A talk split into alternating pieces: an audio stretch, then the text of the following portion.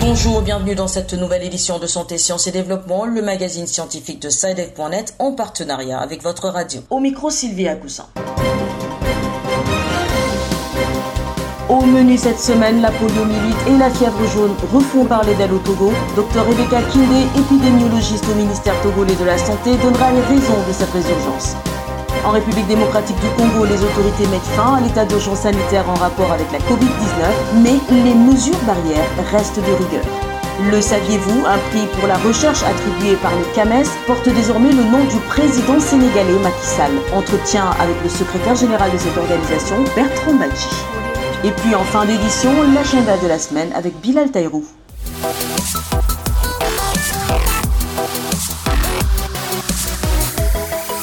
La fièvre jaune et la poliomyélite refont parler d'elle au Togo depuis quelques semaines, de nouvelles contaminations que certains attribuent à une relâche dans la lutte contre les autres maladies au profit de la seule grippe au coronavirus. Mais rien de tel, assure le docteur Rebecca Kinde. Elle est épidémiologiste et membre de la cellule sectorielle en charge de la riposte au coronavirus au ministère togolais de la Santé. Elle est au micro de notre correspondant à Lomé, Antoine Afanou. Il y a une continuité de soins qui existe, pas qu'on s'est retourné carrément avec Corona et qu'on a laissé les autres maladies.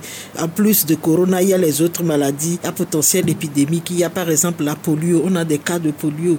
On est en train de voir comment faire pour pouvoir vacciner les enfants dans la région Lomé commune et la région maritime où on a eu ces cas ces derniers jours il y a eu des cas euh, de fièvre jaune. Donc il y a un programme pour faire une campagne, étant donné que le Togo avait déjà eu à faire une campagne de par le passé pour toute la population.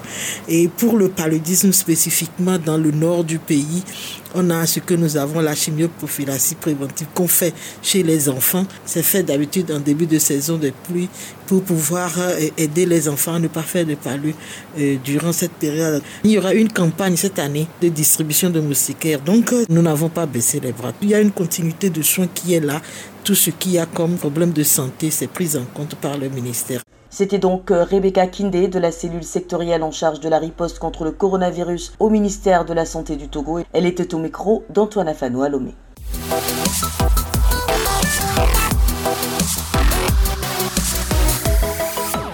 En République démocratique du Congo, les autorités viennent de mettre fin à l'état d'urgence sanitaire en rapport avec la Covid-19. Néanmoins, la police est déployée dans les rues de Kinshasa pour faire respecter les gestes barrières que les populations avaient commencé à négliger. Les forces de l'ordre s'activent donc pour faire respecter la loi, veiller au port correct des masques et vérifier les dispositifs du lavage des mains dans les établissements publics. Les précisions avec Jacques Matande à Kinshasa.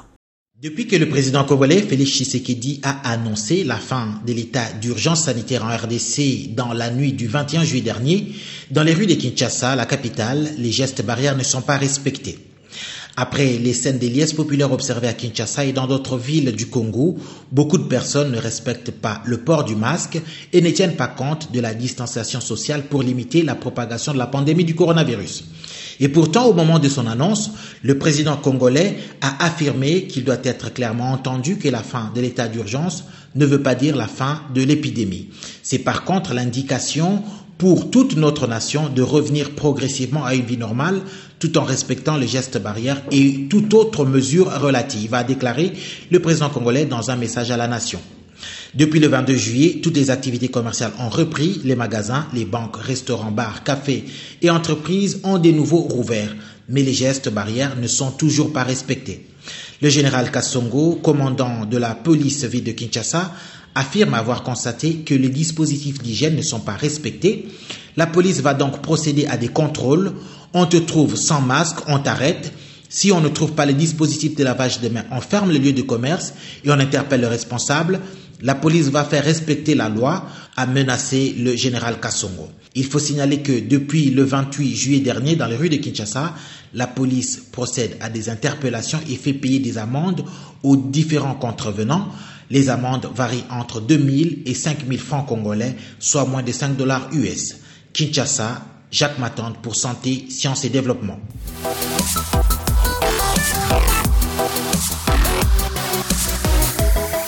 Le CAMES, le Conseil africain et malgache pour l'enseignement supérieur, a attribué pour la première fois le prix Macky Sall pour la recherche d'un montant de 60 millions de francs CFA au programme thématique de recherche santé. Intitulé African Life Story of COVID-19, en abrégé Also COVID-19. Constitué d'un collectif de chercheurs africains, le projet Also COVID-19 devra permettre d'acquérir une meilleure compréhension du profil épidémiologique, physiopathologique, clinique, socioculturel et économique de cette pandémie dans notre espace pour une riposte adaptée et efficace. Pour en savoir plus, nous avons interrogé le secrétaire général du CAMES, Bertrand Bachi. Il est au micro de notre correspondant Abdelaziz Nabaloma Ouagadougou. Depuis le 11 mai, le prix Macky Sall a été lancé à l'endroit des chercheurs de l'espace CAMES. Pourquoi un prix Macky Sall pour la recherche? Il faut dire que le président Macky Sall a donné au CAMES un fonds de 500 millions, et ceci en soutien au plan stratégique de développement du CAMES. Et conscient du fait que la recherche est un domaine qui n'est malheureusement pas financé, alors que c'est la recherche qui constitue le fer de lance du développement des nations, nous nous sommes dit qu'on va créer un prix Macky Sall. Au thème de la compétition, le programme thématique santé a été désigné lauréate. Quels sont les tenants et les aboutissants du projet qui lui, qui lui ont valu ce, ces lauréats-là? PTR, le programme thématique de recherche, PTR santé, a pris le dessus. Que le, le, PTR santé est un PTR qui est vraiment fédérateur avec les autres euh, programmes thématiques de recherche. Et c'est un PTR multicentrique, c'est-à-dire euh, qui a abordé la lutte contre la pandémie sous plusieurs aspects, hein, et un PTR qui dispose également d'un soutien au niveau de plusieurs pays qui sont prêts à, accompagner. Ils ont des plateformes de recherche, cinq plateformes de recherche dans l'espace CAMES qui vont servir d'appoint pour réaliser les recherches euh, impliquant euh, tous les chercheurs. Il propose euh, d'abord une maîtrise hein, de la problématique. Hein, et puis, il propose, après avoir maîtrisé cette euh, problématique, de, jouer sur plusieurs volets. Il y a le volet communication, le volet vulgarisation, le volet recherche, le, le volet prévention, etc., etc. Il préconise aussi, au terme de leur recherche, de disposer d'un ensemble de données qui les amènerait plus tard à faire face à n'importe quelle pandémie émergente. Quelle plus-value leurs travaux apporteront à la lutte contre la pandémie en Afrique? Ben, Je crois que euh, c'est d'abord un savoir-faire euh, africain et puis montrer la voie à suivre, hein, euh, amener finalement les différents responsables, les différents acteurs à croire en l'expertise africaine et à se mettre en état de veille hein, euh, pour pouvoir euh, faire face désormais à, toutes euh, ces maladies émergentes. C'est le financement de la recherche c'est une prise en main de notre destin. C'était donc Bertrand Bachi, le secrétaire général du CAMES, le Conseil africain et malgache pour l'enseignement supérieur. Il répondait aux questions d'Abdelaziz Nabaloma Ouagadougou.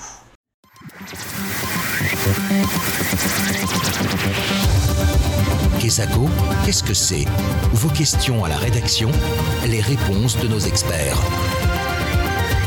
La question de cette semaine nous vient d'une auditrice de Lomé au Togo. Nous l'écoutons. Bonjour Saïdev. Je me présente, Orlan. Je vous appelle de Lomé. Je suis une grande consommatrice de lait au quotidien. D'abord, pour la simple raison que c'est un aliment super délicieux et parce qu'il nous a été enseigné à l'école que c'est un aliment complet. Mais quand il m'arrive d'avoir des problèmes gastriques, certains de mes amis les associent au lait justement. Alors je voudrais savoir, le lait est-il bon ou mauvais pour la santé Merci. Avec Antoine Afanou, notre correspondant à Lomé, nous allons tenter d'y voir plus clair. Bonjour Antoine. Bonjour Sylvie. Le lait, bon ou mauvais pour la santé? Ce que l'on sait, c'est que c'est une source importante de calcium. Tout à fait, Sylvie. Il faut compter par verre de lait environ 300 mg de calcium, élément important pour la solidité des os. Mais le problème, à en croire les spécialistes, c'est que dès l'âge de 6-7 ans, la lactase, cette enzyme qui permet de digérer le lait, disparaît de notre organisme et une fois devenu adulte, une très grande majorité de la population mondiale ne supporte plus le lait. Sa consommation devient alors problématique. Mais alors, faudrait-il continuer à en prendre ou pas? Sur ce point, Sylvie, je vous invite à suivre la nutritionniste Diana Tchoupou, rencontrée dans un décor végétal et les chants d'oiseaux qui vont avec. Le lait en provenance d'élevage industriel est particulièrement mauvais pour la santé du fait de la mauvaise alimentation des animaux. Des effets de ballonnement se font ressentir et peuvent aller jusqu'aux diarrhées et les impacts inhérents aux aliments mal digérés apparaissent, problèmes d'ORL ou cutanés. Certaines personnes appartenant à des groupes sanguins donnés, le groupe A et le groupe O par exemple, sont prédisposées à une intolérance aux produits laitiers, c'est-à-dire le lait et ses dérivés. Surtout si ce lait est d'origine animale, le lait de vache, le lait de chèvre, etc. Donc si l'on prend en compte le fait que tout être humain a besoin d'un apport journalier en calcium, en parlant d'alternatives, on peut prendre du lait d'origine végétale, le lait de soja par exemple.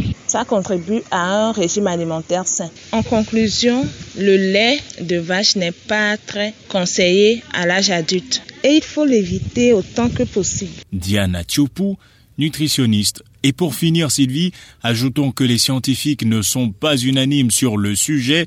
Il faut donc en plus écouter son corps. Merci Antoine, merci infiniment pour tous ces détails. Je rappelle que vous êtes notre correspondant à Lomé au Togo. Si vous aussi vous souhaitez nous adresser vos questions, une seule chose à faire, écrivez-nous au numéro WhatsApp suivant et laissez votre question au plus 221 78 476 87 80. Je répète le plus 221 78 476 87 80 pour participer activement à cette rubrique de santé, sciences et développement.